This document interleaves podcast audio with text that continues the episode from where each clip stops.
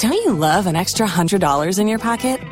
Have a TurboTax expert file your taxes for you by March 31st to get $100 back instantly. Because no matter what moves you made last year, TurboTax makes them count. That means getting $100 back and 100% accurate taxes only from Intuit TurboTax. Must file by 331. Credit only applicable to federal filing fees with TurboTax full service. Offer can be modified or terminated at any time. C'est bon, bip, hop. Je dois vous informer que cet entretien sera filmé intégralement. Ça va pas être possible, commissaire. Il est pété le truc. C'est Bestel, il a mal mis la cassette tout à l'heure et ça a tout niqué. Mademoiselle Doré, je dois vous informer que cet entretien sera intégralement pas filmé. Bonjour et bienvenue dans Nos Ciné Spécial Cannes épisode 3. Je suis David Honoré et je suis ravi de vous retrouver une nouvelle fois en direct du Festival de Cannes. Alors là, il, il pleut, euh, la météo est pas avec nous. Je sors de, de- de mon film de scandale lyonnais hein, dont je vous, je vous avais parlé dans le premier épisode. Bah, C'était fantastique. Euh, ça s'appelle euh, Alice et le maire euh, de Nicolas Pariser Voilà. avec, euh, avec Lucchini et, euh, et Anaïs Desmoustiers et c'est extraordinaire. Enfin, c'est vraiment très très très bon, c'est drôle, c'est hyper bien écrit. Euh, ça sort le 2 octobre 2019 et euh, on va commencer l'émission et aujourd'hui je suis en compagnie d'Hugo Alexandre. Salut. David. Et puis bah, comme d'habitude de Perrine Kenson qui Bonjour.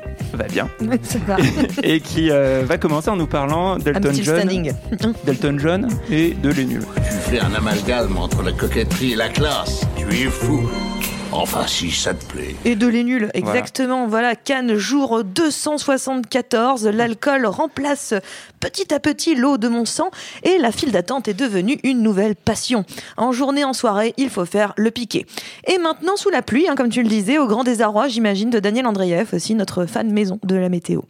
L'autre soir, en me baladant sur la croisette, j'ai entendu ça.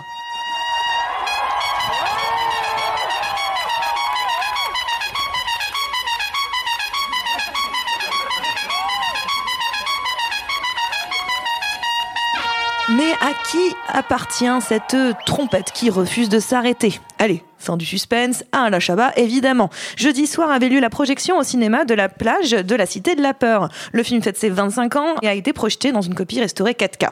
Tout Cannes était là pour célébrer Serge, Odile et Simon et la sous-préfète. Et ça a mis Thierry Frémaux, le délégué général du festival, en joie. Visiblement, il s'est même cru au stade, je pense.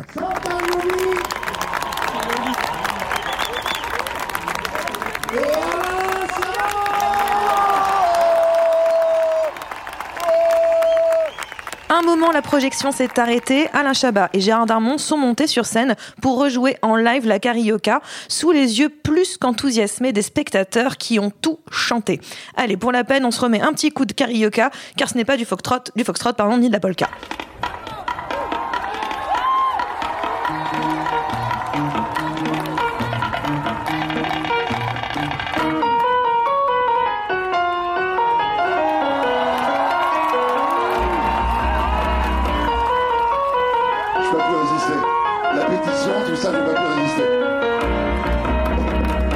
Danser la carioca.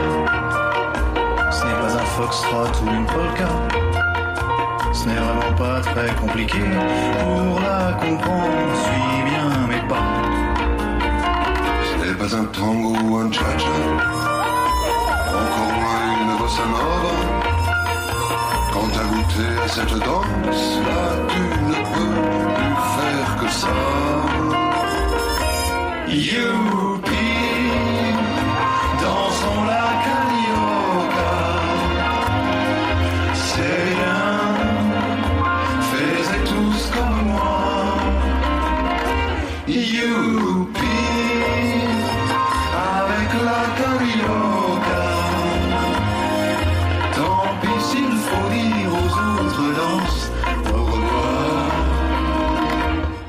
Pis s'il faut dire à l'équipe de la Cité de la Peur au revoir, un autre son m'a interpellé.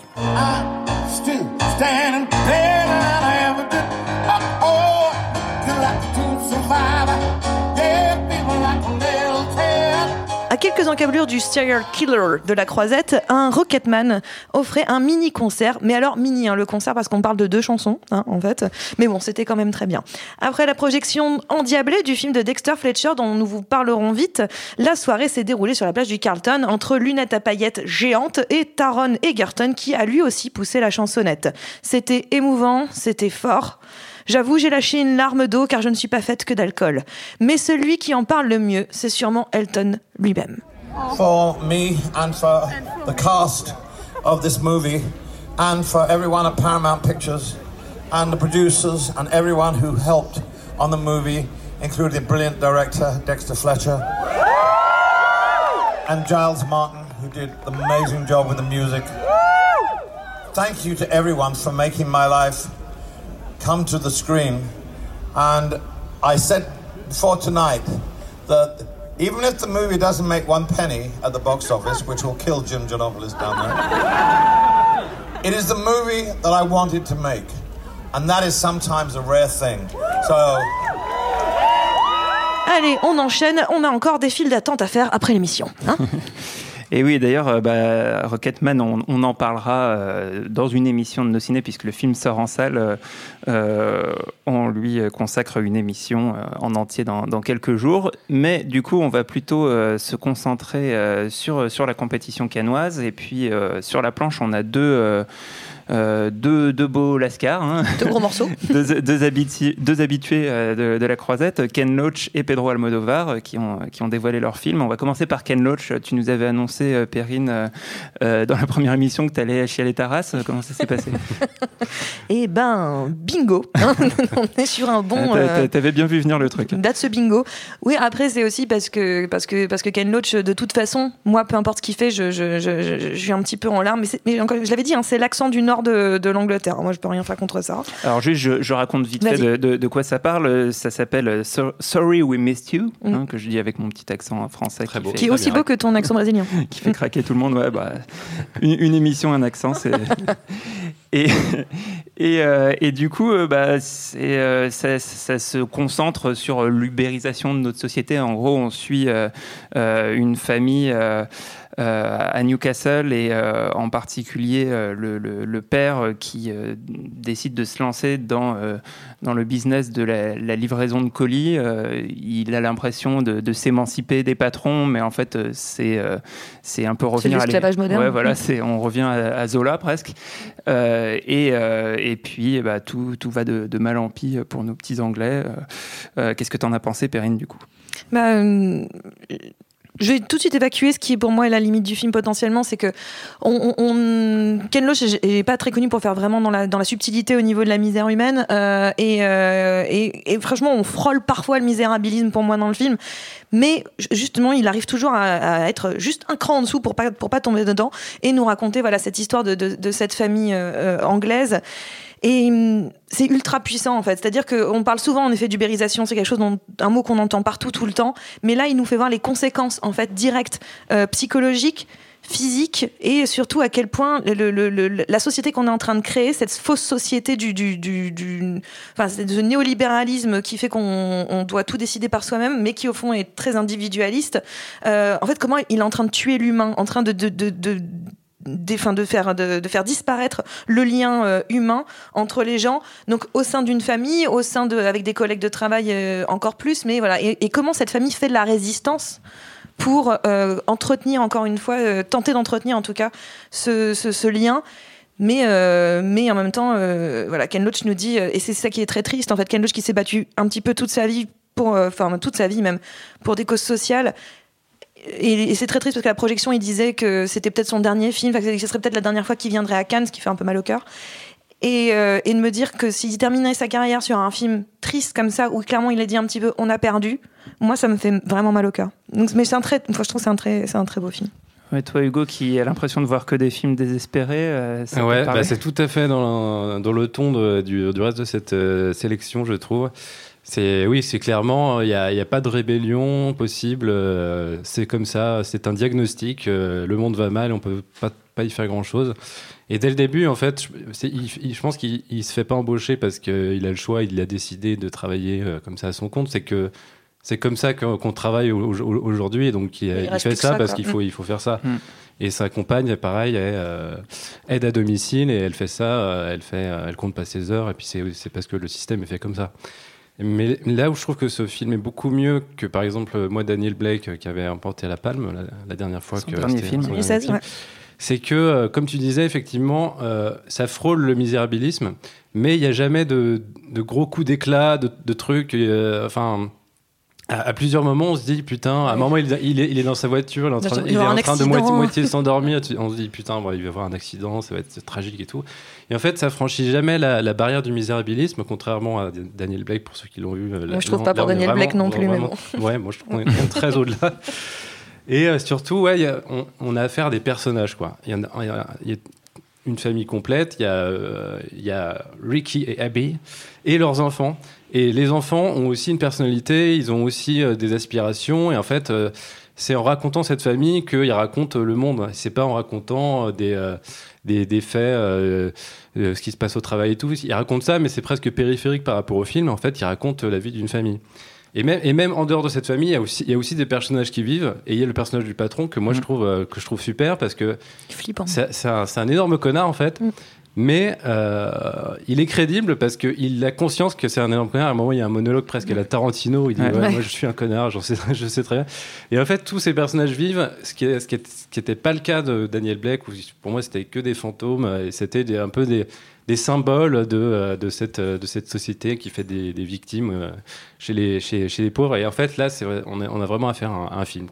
Bah, Il y a aussi peut-être un aspect, c'est que c'est pas la même classe sociale que, Daniel Blake. En fait, là, on est plus des gens qui sont de la classe moyenne, donc qui sont euh, peut-être avec lequel euh, n'importe quel spectateur arrive plus facilement à se Classe connecter. moyenne basse quand même. Bah oui et non. Enfin, en fait, c'est le, le truc, c'est qu'il y a une paupérisation euh, générale Oui, de, la société et que des gens qui étaient dans, dans la classe moyenne il y a encore quelques années. Et D'ailleurs, on voit, euh, c'est expliqué dans le film, ils sont pas passés loin de pouvoir s'acheter une maison et euh, il y a eu une faillite de la banque Northern Rock, euh, la- la qui, crise, et la ouais. crise qui les a empêchés de de le faire et, euh, et, et ils font partie d'énormément de gens euh, bah, qui, euh, qui sont de, de plus en plus pauvres euh, alors que de, de, de base ils, ils viennent ouais, plutôt de la, la classe moyenne alors que dans Daniel Blake on avait déjà des gens qui étaient dans des situations euh, extrêmement, extrêmement difficiles Ouais. qui vont à la euh, Au Pôle à la- emploi local. au Pôle emploi et même à, à- à- j'oublie le, Ah oui, le euh, terme, oui. Ah, les restos du cœur en au fait. resto hein. du cœur à l'équivalent.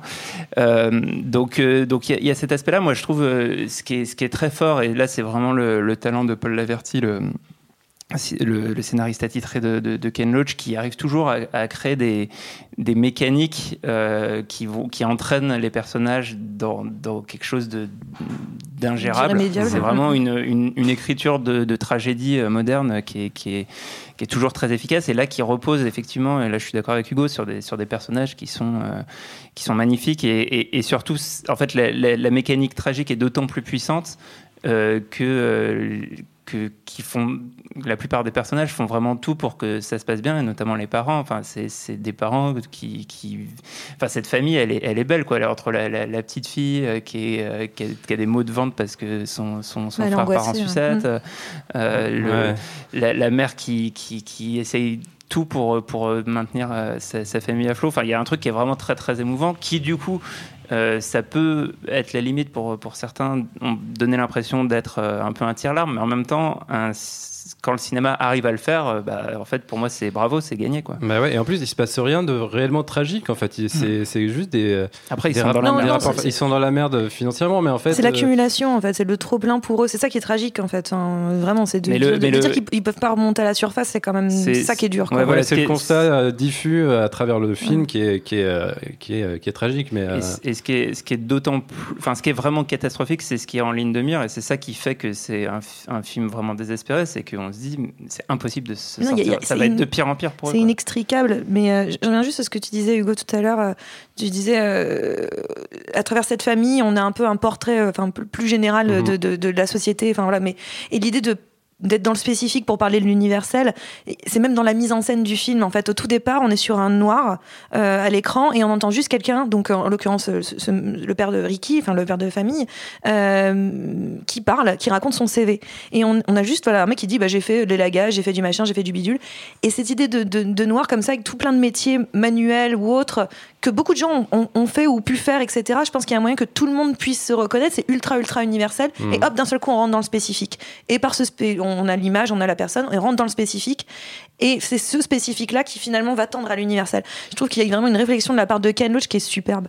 Ouais, c'est ça. Et puis le fait de, ouais, le fait de montrer une famille, effectivement, tout le monde peut se reconnaître. Et même, euh, ça, en fait, euh, ça raconte aussi la crise d'ado d'un d'un enfant d'une famille ouais, de la classe moyenne. Et en fait ça c'est pareil c'est un, un sujet universel. En fait il se focalise pas enfin forcément il parle de son sujet mais il se focalise pas dessus. Il fait un petit peu des euh, des, euh, des, des, des tours. Et, et c'est peut-être ça qui fonctionne euh, le mieux en fait Alors on enchaîne avec un autre film de, de la compétition, euh, c'est euh, Douleur et gloire de Pedro Almodovar. Pedro qui court toujours euh, après sa palme et qui là signe un film euh, extrêmement personnel puisqu'on peut clairement y voir un autoportrait. Par exemple, euh, l'affiche française du film montre une ombre qui clairement fait penser au profil de, de Pedro Almodovar. Le, le film est en salle et euh, raconte donc l'histoire d'un cinéaste euh, qui, euh, qui se retourne vers son passé.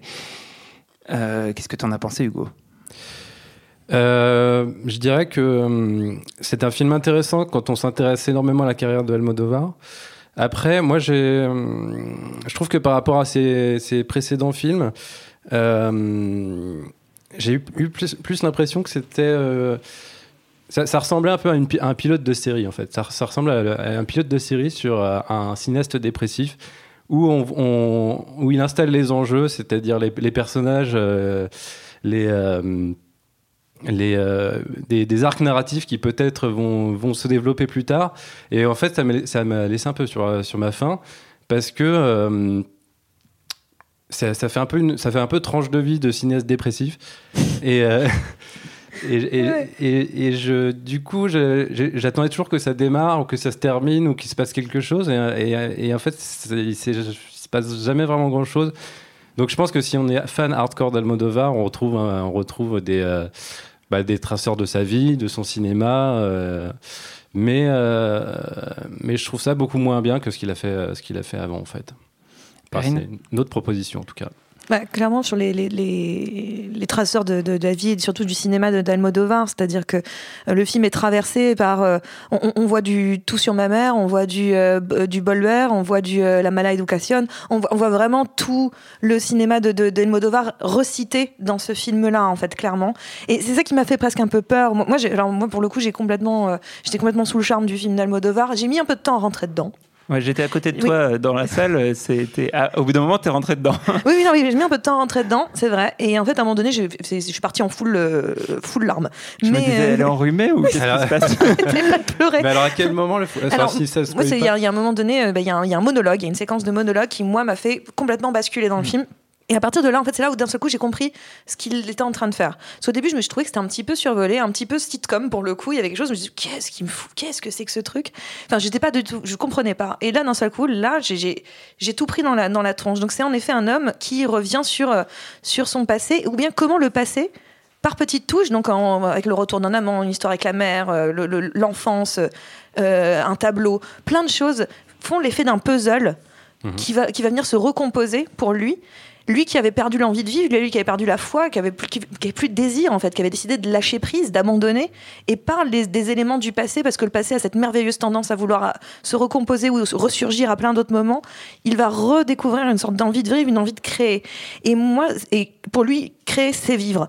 Donc moi, j'ai trouvé que c'était très beau, mais ça m'a un peu inquiété pour Pedro, parce que le film a, quasi valeur testamentaire en fait, et j'ai j'ai trouvé ça euh, un peu flippant, parce que je me suis dit, mais qu'est-ce que, qu'est-ce que Qu'est-ce qu'il nous raconte, Pedro, là Parce que est-ce qu'il est en train de nous dire qu'il est en train il a, il a, il a fait le tour et en même temps, la toute dernière scène du film, je ne la raconterai pas, mais la toute dernière scène du film te dit, ouais, il a fait un tour, mais, mais c'est pas fini. Il va continuer à créer parce qu'il a redécouvert la passion, il a redécouvert la flamme, il a redécouvert l'envie.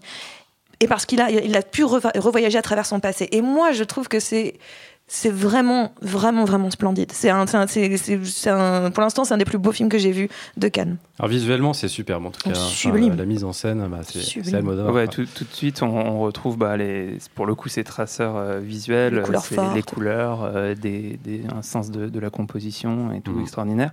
Euh, moi, je suis très fan d'Almodovar, euh, en particulier justement pour, euh, pour euh, ses qualités de, de metteur en scène visuel et de savoir raconter les histoires euh, par, euh, par euh, la caméra. Euh, et euh, et j'ai été un petit peu. En fait, je suis resté sur ma fin avec le film, euh, mais je dirais pour d'autres raisons euh, que toi, Hugo. C'est. euh, en fait, mon, problème, c'est que. je, trouve que son cinéma a toujours travaillé l'émotion de manière intellectuelle. C'est-à-dire qu'il y a toujours eu un, transfert en fait entre l'émotion de ce que vivent vraiment les personnages et, leur mise en scène et, et la manière dont ils la portent à l'écran. Et euh, là, c'est encore plus vrai dans le film parce que notamment, ça passe par, euh, à un moment donné, le monologue, c'est une pièce de théâtre qui est écrite et jouée. Donc il y a- il y, a toujours un niveau d'abstraction supplémentaire, où, comme s'il mettait à distance euh, l'émotion. Et dans ses meilleurs films, dans Parle avec elle, dans Tout sur ma mère, c'est, il, joue aussi avec le théâtre, avec, avec des spectateurs, avec le- les, des, des jeux de regard, des choses comme ça. Et, euh, et là, c'est encore plus au cœur euh, du film, puisque euh, bah, c'est l'histoire d'un cinéaste. Donc, toujours, il y a la question de qu'est-ce qu'on filme, qu'est-ce qu'on écrit, qu'est-ce qu'on raconte. Et ce que je trouve brillant dans son cinéma, c'est que bien que ça soit avant tout intellectuel, il y, a- toujours un truc où il y a quelque chose qui, qui vrille chez moi pendant le film, où je passe de juste de l'état de réflexion de dire ah oui ok il est en train de faire ça et en plus comme c'est un, un réalisateur hyper cinéphile euh, souvent il y a une couche de référence euh, qui, qui se mélange à Mhm. tout ça et là euh, j'avais que le plaisir intellectuel et j'ai jamais eu le, le- je suis jamais tombé bah, comme euh, Perrine à être vraiment ému euh, sincèrement donc alors peut-être que euh, il y a un peu de fatigue euh, et si de je quoi revois si je revois le film euh, non non mais dans- pour moi je veux dire c'est à dire que c'est peut-être la fatigue Non, mais, qui non, mais c'est pour ça que je dis, quand je dis fatigue, Ouais. de quoi tu parles? On est tous en pleine forme. Voyons. et, voyons. euh, c'est- et peut-être que enfin, j'ai très envie de revoir le film là, dans quelques jours euh, en, en rentrant et de, et de voir si euh, à la deuxième vision ça peut me. J'ai me très envie de le m'attraper. Euh, pour repleurer. Et, euh, et en fait, ça, ça m'avait fait la même chose à- avec un autre film euh, qui avait été présenté à Cannes et auquel j'ai beaucoup pensé. euh, c'est Mia Madre de, de, Moretti. Euh, qui aussi avait beaucoup ému les gens à l'époque. Moi, m'avait laissé un peu de marbre, et encore une fois, alors que de base, j'étais très fan de Moretti. Et euh, voilà, j'ai ce, petit truc de, je sais pas, c'est- comme s'il y avait une couche de méta trop importante. C'est-à-dire que de toute façon, euh, même quand il raconte une histoire de coma et de tauromachi, euh, il trouve une manière de parler de cinéma. Bah, là, quand il se retrouve à parler déjà de cinéma, ça rajoute une couche qui me tient trop à distance du film et, euh, et ça m'a un peu gêné. Ah Ouais, c'est vraiment, moi j'ai trouvé ça euh, au, contraire, au contraire très premier degré, très... mais après. euh, Je trouve que la première En fait- partie, elle est plus que, ce que dans ce que tu disais, que la- à partir du monologue, pour moi, on est carrément dans le premier degré. Mais ultra, ultra premier degré. Ouais, mais avec de l'abstraction par la mise en scène, c'est-à-dire que ça, ça- c'est quand même euh, du premier degré, si tu veux, mais par euh, un acteur qui est en train de jouer une pièce. Non, après le monologue. Ah. Après le monologue, pour moi, c'est du Ouais. premier degré. Pardon, Ouais, enfin au début c'est c'est un mec qui raconte sa vie, il dit je, je suis malade tout le temps, euh, il raconte un peu son enfance et Mhm. tout finalement. euh, après peut-être qu'on n'arrive pas sur les films de la même manière, c'est-à-dire que toi peut-être tu te dis je vais voir un Almodovar, donc du coup tu commences à, à voir ce qu'il y a derrière euh, quand il filme quelque chose, alors que moi je- j'arrive, je, j'attends qu'on me raconte une histoire. C'est aussi là où j'étais un peu frustré, c'est qu'on me raconte pas une histoire. On me raconte euh, des, petits événements qui se produisent euh, dans, dans le quotidien d'un gars qui est pas en forme. Pour résumer. Je te trouve un peu dur. Ah, clairement, euh, clairement, il n'est pas en forme, le Pedro. Du coup, pour lui remonter le moral, euh, le mieux, c'est d'aller d'aller voir le film, donc qui est sorti le 17 mai. Mais c'est Euh, vrai qu'il y a- il y, a de l'espoir, contrairement à euh, 92% Ah, Oui, oui, c'est le film qui euh, te dit, qui dit non, c'est bon, c'est pas mort. ça, ça finit sur euh, comment, euh, comment je me suis euh, sauvé la vie. Quoi, en. On va, terminer du coup avec euh, nos petites recommandations parce qu'en fait on voit plein de films euh, dans les différentes sélections. On peut pas parler de tout ce qu'on a vu. On essaiera de, revenir euh, un peu sur ce qui n'a pas été évoqué dans le bilan à la toute fin du festival. Mais on, peut parler de choses et d'autres qu'on a vues, que ce soit en officiel ou ailleurs. Hugo, est-ce que t'as- il y a des choses qui t'ont marqué? Alors moi j'ai vu un film en, séance spéciale, je crois, ou hors compétition. En tout cas, euh, c'était pas dans, les sélections parallèles. C'est un film d'Alain Cavalier, un documentaire. Euh, moi je suis assez euh, cavalier-fil, donc pour, ceux qui connaissent pas Alain Cavalier, c'est quand même du documentaire très expérimental. C'est un mec qui a une caméra DV tout le temps sur lui, donc il filme à peu près tout ce qui se passe dans sa vie. Et il en fait des films, des fois il, il raconte des trucs en même temps, il parle, il chuchote, euh, il filme beaucoup de cucurbitacées. Et dans ce film-là, il y en a énormément. en Et racontant tu l'as des- dit sans, sans, franchement sans vriller, magnifique. Hein. Je me suis entraîné. Euh, C'était beau. Hein. Et donc, euh, donc là, en fait, ça parle pas que de cucurbitacées. Au départ, il, a- il avait un projet de film avec Emmanuel Berdem, qui est euh, une écrivaine euh, qui est également la compagne de Serge Toubiana, qui, est un- qui est un, un ancien directeur de la Cinémathèque, je crois. Ouais. Bref, ils, ils avaient ça- un projet de Qui est film. le, le dirigeant de Unifrance maintenant. Voilà, qui était une adaptation euh, d'un livre d'Emmanuel Bernheim qui parlait de, sa, de son père qui avait souhaité euh, euh, finir ses jours volontairement. Il voulait faire un film sur l'euthanasie basé sur ce bouquin d'Emmanuel Bernheim. Et il se trouve que Emmanuel Bernheim, pendant qu'il préparait ce film, est tombé malade. Et en fait, ils n'ont pas pu faire ce film. Et le film dont je parle aujourd'hui, qui s'appelle Être vivant et le savoir, c'est un film sur le fait qu'ils n'ont pas fait ce film avec Emmanuel Bernheim. Et donc, euh, ça raconte euh, la, la maladie d'Emmanuel Bernheim et tout ce qui, s'ensuit. Et c'est très beau, c'est très émouvant. C'est euh, Alain Cavalier, il a une façon de, raconter des choses très, difficiles, de manière très très légère. C'est vraiment, vraiment très émouvant. C'est un peu drôle même parfois. donc, bah, c'est dans, les bons films d'Alain Cavalier. C'est dans la continuité de ce qu'il a fait précédemment. Donc euh, voilà, voilà mon conseil. Ok, Perrine. Bah, je vais aussi aller sur un documentaire. Ça, c'est marrant. On est euh, Cannes. euh, Cannes, c'est documentaire, quoi. Et, euh, et là, je suis. On part au Chili avec euh, Patricio Guzman euh, et la Cordillère des Songes. Patricio Guzman, c'est un, donc un cinéaste chilien qui ne parle du Chili, que du Chili depuis le début de sa carrière. Ça fait faire 46 ans qu'il parle que du Chili. Et, euh, et il en parle merveilleusement bien. Et avec une seule obsession, une seule figure de, de- qui revient euh, comme un fantôme ou pas, enfin quelque chose de très actuel tout le temps. C'est la fameuse dictature de, de- Pinochet, c'est son, son trauma absolu, c'est ce qui a fait qu'il a quitté son pays.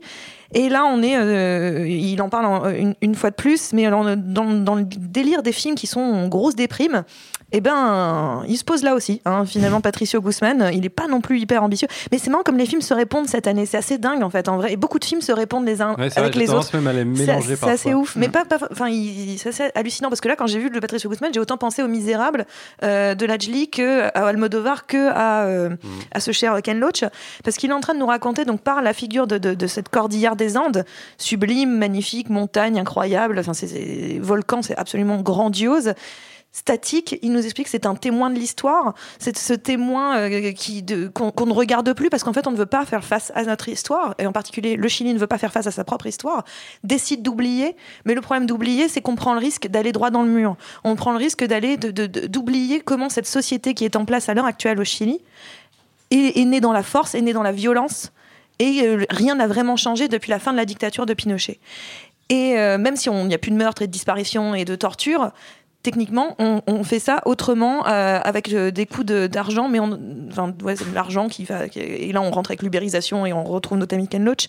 Mais l'idée de l'individualisme, le fait que c'est une société qui ne se parle plus, qui ne s'écoute plus, il utilise le Chili comme un un prototype de ce qui est en train d'arriver dans le reste du monde. En réalité, il explique que c'est le premier pays qui a été vraiment néolibéraliste et qui, et qui en fait, euh, ne s'en est jamais remis. Et il termine son film en disant il faut retrouver euh, sa joie et son enfance. Il faut que le Chili retrouve sa joie et son enfance. Donc il espère. Mais en même temps, il est très triste de ce qui est devenu son pays, un pays triste, un pays euh, qui, ne veut même pas se regarder en face. Et, en fait, il parle du Chili, mais il parle du reste du monde. Et c'est un pur chef-d'œuvre. C'est un pur chef-d'œuvre. Et je vais chialer, encore. Ah, c'est beaucoup de fun hein, dans ce festival.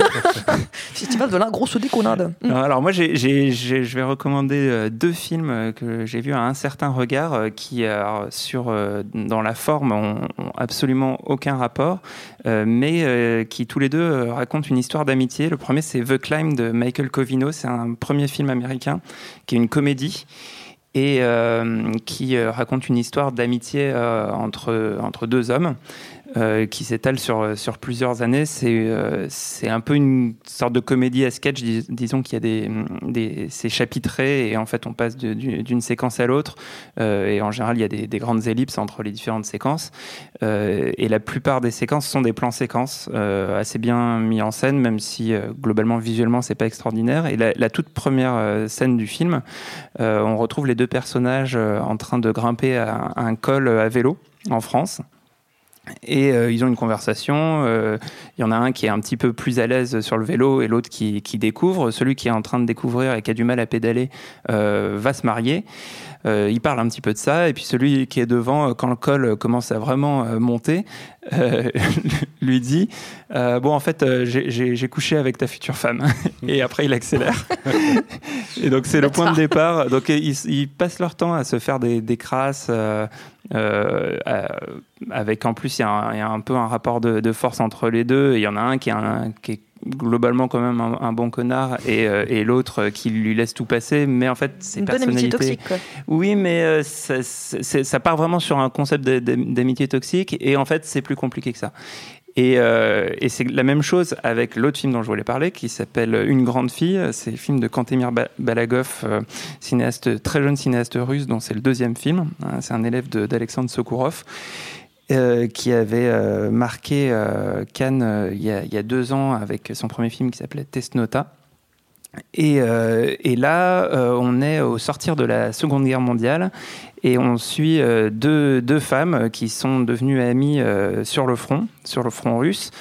Et euh, c'est euh, une histoire euh, extrêmement complexe en fait sur, sur leur relation. Il y a une psychologie extrêmement dense. Ça, part du fait qu'en gros, une, des deux amies gardait le, fils de l'autre pendant que l'autre continuait à se prostituer sur le front. Euh, puis elle se retrouve. Euh, il s'est passé un truc pas cool avec euh, le, le fils, sans vouloir trop spoiler. Depuis le début, c'est pas cool. Ce Et, et, et voilà, c'est la, la grande, grande force de, de, de Balagov, c'est euh, son sens de la mise en scène. C'est euh, super bien construit. Il y, a des, il y a des idées tout le temps, des idées de plans incroyables, euh, des idées de composition vraiment superbes. L'histoire euh, bah, suit, ces, deux personnages. Les actrices sont complètement dingues. A priori, c'est des, euh, actrices euh, débutantes et qui, va. Enfin, elles étaient là à la projection. J'avais l'impression qu'elles étaient encore dans leur rôle. Elles étaient très, très, très bizarres. Et, le, truc est tenu à une force incroyable. Voilà, donc c'est deux films sur l'amitié, des amitiés complexes. c'est pas, c'est pas le, le cœur des hommes. hein. Euh, et, euh, et, et ça fonctionne euh, très bien. Et, et, bah, comme tu disais tout à l'heure, Perrine, moi, ça, ça- j'aime beaucoup quand les, les films commencent à se répondre, euh, même dans des, dans des genres, dans des pays, euh, dans des styles très différents. Et tu voulais ajouter quelque Oui, je chose voulais juste très rapidement un autre film en recommandation qui était à la semaine de la critique, c'est J'ai perdu mon corps de Jérémy Clapin et un film d'animation qui sera d'ailleurs aussi en sélection à, à Annecy au mois de juin et c'est un très très beau film d'animation pour adultes assez assez dur euh, et en même temps euh, très très poétique sur euh, sur le, le souvenir de la sensation du corps, comment le, le, le- corps euh, C'est l'histoire d'une main qui a perdu son corps. c'est l'histoire d'une main qui a perdu son corps. Littéralement, c'est une main qui cherche son corps. Donc en même temps, on est sur la quête de cette main qui cherche son corps et qui, qui est toute sur cette histoire de la, de la sensation. C'est-à-dire la, la- la- main se souvient, mais la main se souvient de ce qu'elle a ressenti, elle de ce qu'elle est la mémoire du toucher. Et c'est très beau.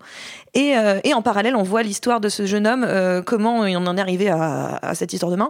Mais euh, la vie de ce jeune homme, il y a une belle histoire d'amour en parallèle. C'est c'est un très beau film d'animation avec euh, une mise en scène très intéressante, un montage très intéressant surtout. Donc euh, je recommande vivement et je pense que j'en reparlerai à l'occasion sur mon ou autre. Mais c'est vraiment un, un- un très beau film. Merci beaucoup Perrine, merci Hugo, merci à tous d'avoir écouté euh, cet épisode, merci à Solène et Quentin pour la réalisation, merci à Camille, Juliette pour la prod. Retrouvez-nous pendant tout le festival sur Binge Pro Audio, Apple Podcast et toutes vos applis de podcast. On revient très vite pour la suite de ce festival Cannes 2019. Je préfère partir plutôt que d'entendre ça, plutôt que d'être sourd. Binge.